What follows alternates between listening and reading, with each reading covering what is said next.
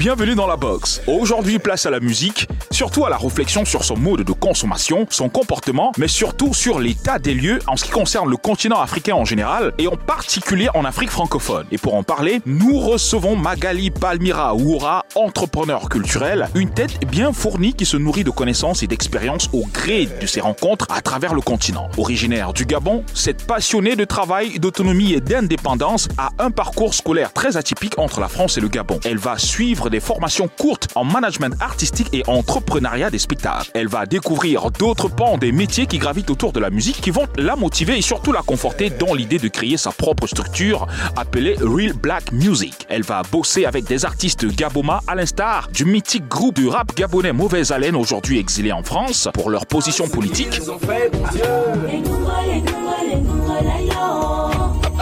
Nanette qui sera pris découverte RFI en 2005 et bien encore.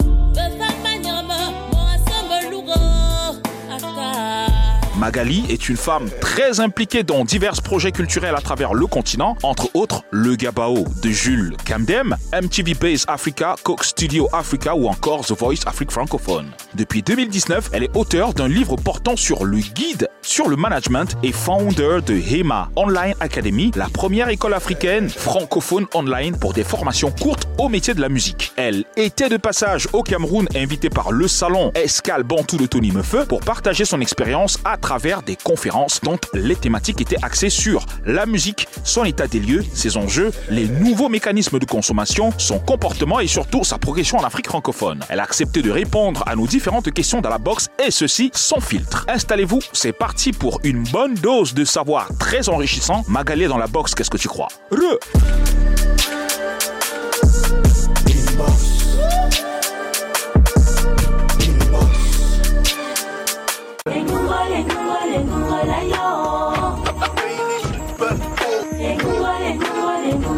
Hey Magali, Mbolo, Mbolo. bienvenue au Cameroun.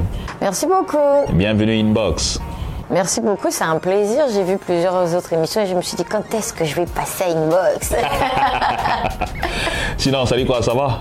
Écoute, ça va, un peu fatiguée puisque ça fait quand même, j'ai enchaîné Escalbon et tout, j'ai enchaîné les rendez-vous. Donc le corps commence un peu à être épuisé, mais le mental est toujours aussi fort. Non mais je pense que quand tu vas rentrer, tu vas te prendre quelques jours de congé. Ah oui, oui, oui, complètement. Super. Alors, tu l'as dit, tu étais au Cameroun depuis euh, plusieurs semaines déjà. On t'a vu tenir des conférences sur la musique, entre autres les solutions qu'offre le numérique, le digital, la distribution, le streaming, la professionnalisation des acteurs et autres entrepreneurs de la musique. C'était à l'occasion du salon Escale Bantou de Tony Meffet, à qui on fait un clin d'œil. Donc, t'es pas venu en balade, ça a quand même été. Bah non, je suis pas, je suis pas venue en balade. C'était déjà, c'était bien de faire le- le- l'escale Bantou. Euh, je suis venue au nom de The Orchard. Et euh, The Orchard, en fait, euh, pour ceux qui ne le savent pas, c'est le bras de distribution de Sony Music Entertainment. Et donc, je suis en charge de la zone euh, francophone, Afrique francophone. Et donc, c'était un peu, depuis que j'ai pris cette fonction-là, un peu mon premier voyage. Et le Cameroun, pour nous, c'est un, un pays clé utile à comprendre. Donc, c'est c'est bien d'être venu pour comprendre le marché, pour voir les nouvelles tendances, comme le mollet, justement. Et puis, c'était aussi utile de comprendre un peu comment tous les différents professionnels euh, fonctionnent, interagissent, comprennent finalement la distribution. Ça a été, tu repars, quel est ton sentiment? Tu repars comment là? Ben, déjà, euh, j'ai une meilleure compréhension du mollet. Par exemple, c'est-à-dire qu'à distance, on entend un peu, mais là, j'ai une meilleure compréhension. J'ai aussi découvert des artistes, euh, si je peux dire, bolés. Ok, et donc ça fait quand même que c'est intéressant parce qu'on comprend qu'il y a une nouvelle tendance, il y a une nouvelle énergie. Il y a aussi beaucoup de choses qui se sont mises en place. Parce qu'il faut savoir que je suis venue euh, plusieurs fois. Euh, quand j'ai fait The Voice, la sélection de The Voice, quand je suis venue même pour euh, la première fois en 2005 ou 2006, c'était pour le prix découverte RFI. Donc il y a vraiment quand même une, euh, une, un changement qui est évident. Euh, à mes débuts, en tout cas mon premier voyage, il n'y avait pas autant de place pour la musique urbaine. Ok. Il y avait beaucoup de Bikutsi, il y avait beaucoup de Makossa. Et, mais maintenant, on vient, le Bikutsi a toujours sa place, le Bikutsi a toujours sa place, mais la musique urbaine a maintenant sa place. Donc, euh, il y a un- il y a quand même euh, une meilleure compréhension, une meilleure vision, je dirais, du marché euh, camerounais. Alors, dis-moi, est-ce que dans le public, tu as eu le sentiment qu'il y avait des artistes, mieux encore des artistes de la musique urbaine, le hip-hop, le bolé parce que c'est un peu le problème ici, je ne sais pas pour le Gabon d'où tu viens, mais de pareilles rencontres et échanges sur la musique euh, intéressent beau monde, excepté les acteurs eux-mêmes. Les... Ah, ça, par contre, c'est partout euh, en zone francophone. Ok? Euh, je dirais, je vais même circonscrire encore plus en zone Afrique centrale. Mais c'est vrai que de manière globale, en zone francophone, quand on fait ce genre de rencontres, les, les principaux concernés sont des fois absents. Euh, surtout ceux qui, selon nous, on, dit que ce sont des artistes établis. Et donc, d'une certaine manière, les artistes établis et les managers des artistes établis ne viennent pas. Mm-hmm. Parce qu'ils considèrent qu'ils n'ont rien à apprendre ou que peut-être qu'ils n'ont pas grand-chose à apprendre. Cependant, il y a quand même une minorité qui vient. Mm-hmm. Et donc, cette minorité-là, euh, elle est présente, elle apprend et on s'en rend pas compte, mais c'est cette minorité qui fait souvent, euh, qui progresse doucement, progressivement, et qui fait de belles choses, mais on se dit oui, ils font de la magie, mais en fait, ils viennent, ils font l'effort du sacrifice. Mais est-ce que ce n'est pas donc un handicap un peu à, l'expansion de la musique en zone francophone en Afrique? Bah, C'est clair que c'est un handicap. Cependant, on est en train de créer une nouvelle génération. C'est-à-dire qu'il y a une, génération, ça, aussi il faut le comprendre, il y a une génération qui était là quand même il y a 10 ans. Et cette génération, d'une certaine manière, refuse de se, de se mettre à jour. Hmm. Par contre, il y a une autre qui est là, qui est jeune, qui est un peu comme euh, euh, mon assistant Ivani, qui est hmm, jeune hmm, et qui veut comprendre, qui veut, elle, elle veut comprendre. Et donc cette nouvelle génération, c'est un, peu comme si on crée un nouveau contingent qui, eux, vont finalement euh, mettre, faire peau neuve de cette, de cette industrie. Donc à la fois, c'est un peu gênant pour l'ancienne euh, génération qui quand même doit se update. Parce qu'en fait une réalité c'est que l'industrie musicale elle est aussi elle change aussi elle est évolutive que, évolutive. que les nouvelles technologies que le gaming. En fait on, change tout le temps. Même pour les plateformes ben, la consommation des plateformes il y a deux ans c'est pas la même qu'aujourd'hui. Et donc à chaque fois on doit se mettre à jour. Sauf que ceux qui sont déjà dans le marché ne se mettent pas à jour parce qu'ils se disent je connais. Et, et donc les nouvelles générations connaissent mieux et ont de nouveaux outils. Donc on a deux générations qui parfois se combattent, mais parfois aussi se complètent. Est-ce qu'on peut dire euh, que c'est peut-être une période de, transition, une période transitoire, sachant que les vieux, enfin les anciens ne captent pas trop, ou alors ne s'intéressent pas beaucoup, alors que les jeunes euh, s'intéressent beaucoup. Donc du coup, le travail qui est en train d'être abattu aujourd'hui pourra peut-être servir dans les années à venir, pas maintenant. Oui, clairement, c'est clairement, euh, clairement il y a une, transition, hmm. ok?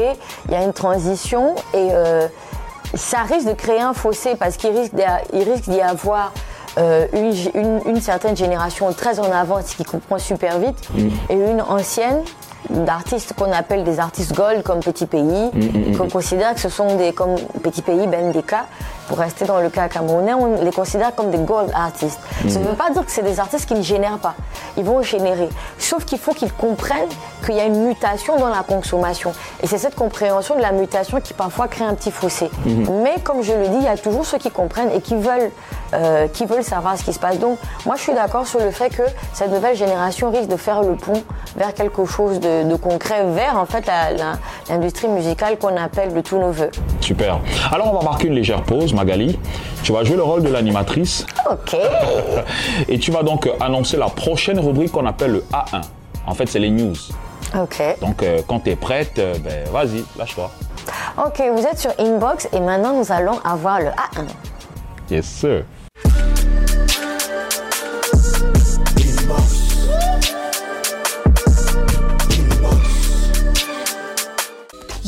Tout de suite le A1 de la semaine piqué sur le mur Facebook de Urban Bridge. D'ailleurs, on vous invite à vous abonner fort à cette page pour le A1 du Bled spécial, le récap de la semaine.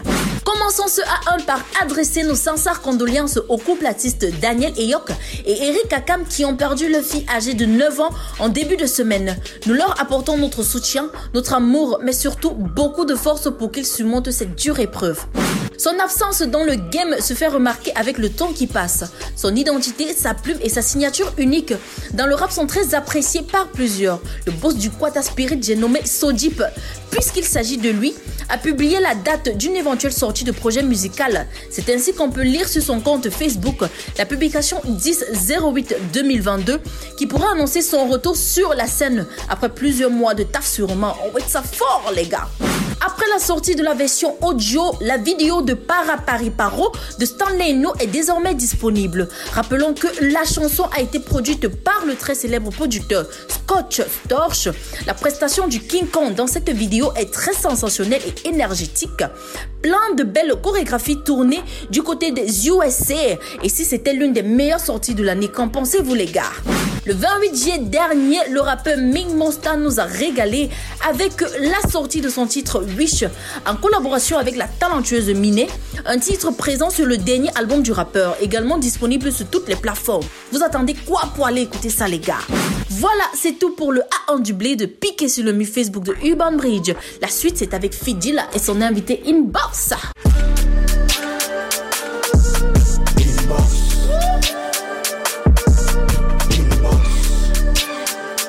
Bienvenue si vous nous joignez seulement à l'instant, c'est la deuxième partie de ce programme. Nous sommes toujours inbox avec Magali Palmira Woura qui nous vient du Gabon.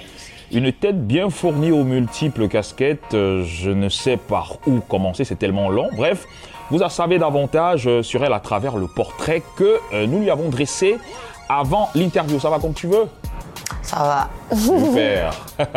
Alors, quelle est ta lecture aujourd'hui de l'évolution de la musique en Afrique francophone, surtout à l'ère du streaming? En Afrique francophone. En Afrique francophone, on a alors on a des pays qui sont des pays de show et de business, donc les deux ensemble, show business, Euh, comme la Côte d'Ivoire, euh, qui à la fois met la partie business parce qu'il y a les majors qui qui euh, qui d'une certaine manière incitent à la professionnalisation, leur présence euh, pousse les gens à comprendre un peu comment ça se passe et, et il y a le show parce qu'on a beaucoup d'artistes qui font des concerts et les salles sont remplies. Et puis on a des pays où il y a le show et il n'y a pas le business. Ok, donc euh, là on est tous dedans, Afrique centrale, le Gabon, le Cameroun, euh, le Congo, il y a le show, mais il n'y a pas le business, c'est-à-dire qu'on a beaucoup euh, de manque de professionnalisation des acteurs. Donc il y a le show, il y a les artistes, mais il n'y a, pas- il y a pas le business, il n'y a pas l'aspect où on comprend qu'on vend un produit, on vend un produit marketing. Certes, c'est des émotions d'un individu, mais mis dans un packaging qui est un produit marketing. Et le problème, c'est que le public ne comprend pas qu'ils achètent un produit marketing. Et donc, d'une certaine manière, ils veulent le produit gratuitement. Parce que pour eux, c'est pas un produit marketing. Donc, pour eux, en fait, ils n'ont pas acheté de la musique parce qu'on ne leur a pas vendu comme un produit marketing comme à l'époque. que, que ça soit physique ou pas, en fait, dans leur tête, c'est pas quelque chose qu'on doit acheter. Ok? Donc vu que c'est pas quelque chose qu'on doit acheter, donc on ne va pas streamer. Ok? Et vu que c'est quelque chose qu'on va pas acheter, on ne va pas en concert. Ok? Mais dès le moment où on se dit que l'artiste nous donne un produit d'émotion, donc on est obligé d'acheter sur stream, mais on est aussi obligé d'acheter en payant les tickets, etc. À ce moment-là, les gens, ils viennent acheter. Si on, se remet par exemple dans le contexte de pays qui consomment, comme j'ai dit, comme la Côte d'Ivoire, ils ont compris que ce sont des produits marketing et qu'il faut les acheter, il faut y avoir accès, mais aussi c'est par là que leurs artistes vont finir par avoir leur salaire, vont pouvoir vivre et qu'on va toujours continuer à les voir sur, euh, sur scène et de, le- de- qu'ils vivent de leur métier en fait. Donc, en gros, l'Afrique francophone n'est pas bankable, elle est- n'est pas concurrentielle à l'échelle internationale. Ou alors, tu penses que euh, qu'on puisse, euh, enfin, que, que- que l'Afrique peut-être francophone ne peut pas faire le poids à côté de l'Afrique anglophone quand même qui se développe euh, à la vitesse de la lumière?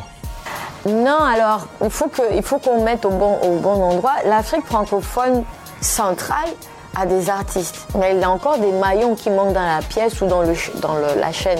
C'est pour ça qu'il faut la professionnalisation pour que chacun comprenne qu'il doit jouer son rôle. Le manager doit jouer son rôle, le producteur son rôle, le régisseur de spectacle, l'agent. Tout le monde doit jouer son rôle. L'Afrique de l'Ouest a un peu avancé par rapport à ça. C'est pour ça que j'étais le magnifique cas de la Côte d'Ivoire. Mais vous savez, on peut prendre le cas du Mali. hein. avec euh, le, le, rappeur, euh, il s'appelle comment celui qui a rempli le stade Ibawan. Avec Ibawan qui remplit un Donc c'est une population qui comprend qu'il faut soutenir les, les artistes et qu'il faut aller en concert. Et donc, quand il remplit le stade, il ne le fait pas gratuitement. Mm, Il- les gens viennent payer. Donc, un stade ne se remplit pas comme ça. Les gens viennent payer. Donc, voyez, il y a quand même cette partie qui comprend qu'il faut payer, euh, qu'il faut consommer, qu'il faut aller, euh, qu'il faut vraiment consommer. Maintenant, on ne peut pas comparer avec l'Afrique anglo-saxon déjà parce qu'ils ont une autre mentalité. Dans leur mentalité, l'entertainment, c'est du travail c'est euh, la musique chantée, c'est un travail. Et donc à chaque fois que je monte sur scène, je dois être payé. À chaque fois qu'on écoute ma musique, je dois être payé. À chaque fois que je vais même sourire, juste dans En fait, un ça doit être un réflexe. Ça, ça- ça- ça doit être un réflexe. Even an appearance is paid. Tu vois ce que je veux dire? C'est-à-dire que même quand j'apparais juste dans une soirée pour un mariage, je dois être payé. Ok? Et donc ils ont compris que c'est un business et ils ont, euh, ils ont euh, ils ont, ils ont mis en place ce maillon-là. Et euh, je discutais avec, on discutait avec d'autres professionnels, ils disaient, mais pourquoi on est en décalage par rapport? Parce que nous aussi, ça nous embête. Vous avez l'impression que ça nous embête pas, mais nous aussi, ça nous embête. Ça nous embête qu'à chaque fois qu'il y a des Grammys, on n'est pas dessus. Qu'il y a toujours des Nigériens. Ça nous embête à chaque fois qu'il y a des, des, des, des, événements où, euh, où on doit être positionné, on n'y est pas dessus. Et donc nous, on dit, mais pourquoi on n'y est pas? Mais en fait, moi, je dis souvent à mes collègues que quand je discute avec mes, mes, mes, collègues anglophones et qu'on se retrouve au, au, au Mama, au MTV Awards ou au Cox Studio, je suis la seule francophone. Mais si on était 4-5, ok ça, ça va marcherait. avoir un gros impact. C'est-à-dire que ça- ça- on pourrait chacun à- appâter plusieurs personnes, faire plusieurs placements. Mais je ne suis que la seule. Alors que quand vous allez au Nigeria, ils ont des PR en local au Nigeria. Ils ont des PR au Ghana, ils ont des PR au UK, ils ont des PR aux États-Unis. Donc, à chaque fois qu'ils veulent pousser un produit, déjà, ils mettent l'argent sur la table parce qu'ils sont conscients qu'il faut mettre de l'argent sur la table. Et ils ont des PR partout. Ok? Et donc, à chaque fois, ils mettent de l'argent sur la table pour être présents au UK. Ils mettent de l'argent sur la table pour être présents aux US. Maintenant, leur marché, c'est la France.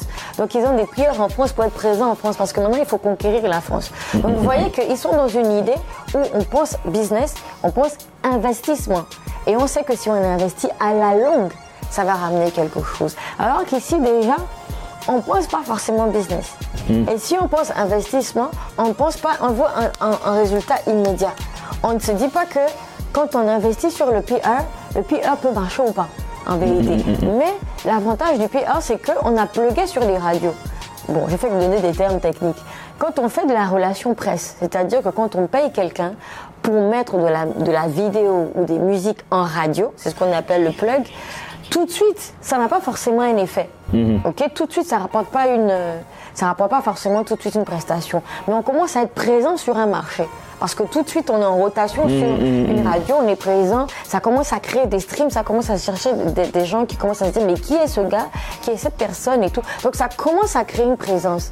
Et au fur et à mesure qu'on investit, on finit par impulser sur ce marché et au fur et à mesure qu'on finit par impulser sur ce marché, cette population va consommer. Donc ça fait qu'il y a un qui pense business et investit business et il y a un qui pense show. C'est pour ça que je disais qu'il y a une séparation. Il y a un qui pense show mais qui pense pas business. Et donc il faut qu'à un moment, on pense business. Il faut qu'on change cet état d'esprit de, de penser business. Je finis avec le fait que moi je fais du consulting payant.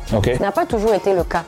Et souvent, quelqu'un venait me voir et me dit j'ai un projet et tout, et par amour de l'art, de la passion, de donner, on recevait des gens. Euh, pareil, Pourtant, c'est payant. Tony Meffet le faisait, enfin il le fait toujours, donc j'ai entendu. Mais on recevait des gens, et puis la personne nous garde une heure, deux heures, trois heures, il nous explique son projet, et on est là, on donne des solutions, et à la fin, en fait, on n'a même pas parfois de quoi rentrer chez nous. Parce qu'on a écouté quelqu'un durant trois heures. Wow. Euh, parfois, on n'a pas de quoi euh, payer l'électricité, certaines charges. ok? Parce qu'on a oublié que c'était du business, la transmission. Et donc maintenant, moi, je fais du consulting payant. Je fais l'école payante, je fais le livre payant. Parce qu'on a besoin que les gens payent pour qu'on puisse continuer de faire des livres, pour qu'on puisse continuer de faire des formations. Parce qu'à un moment, on a dit, c'est du business. Super.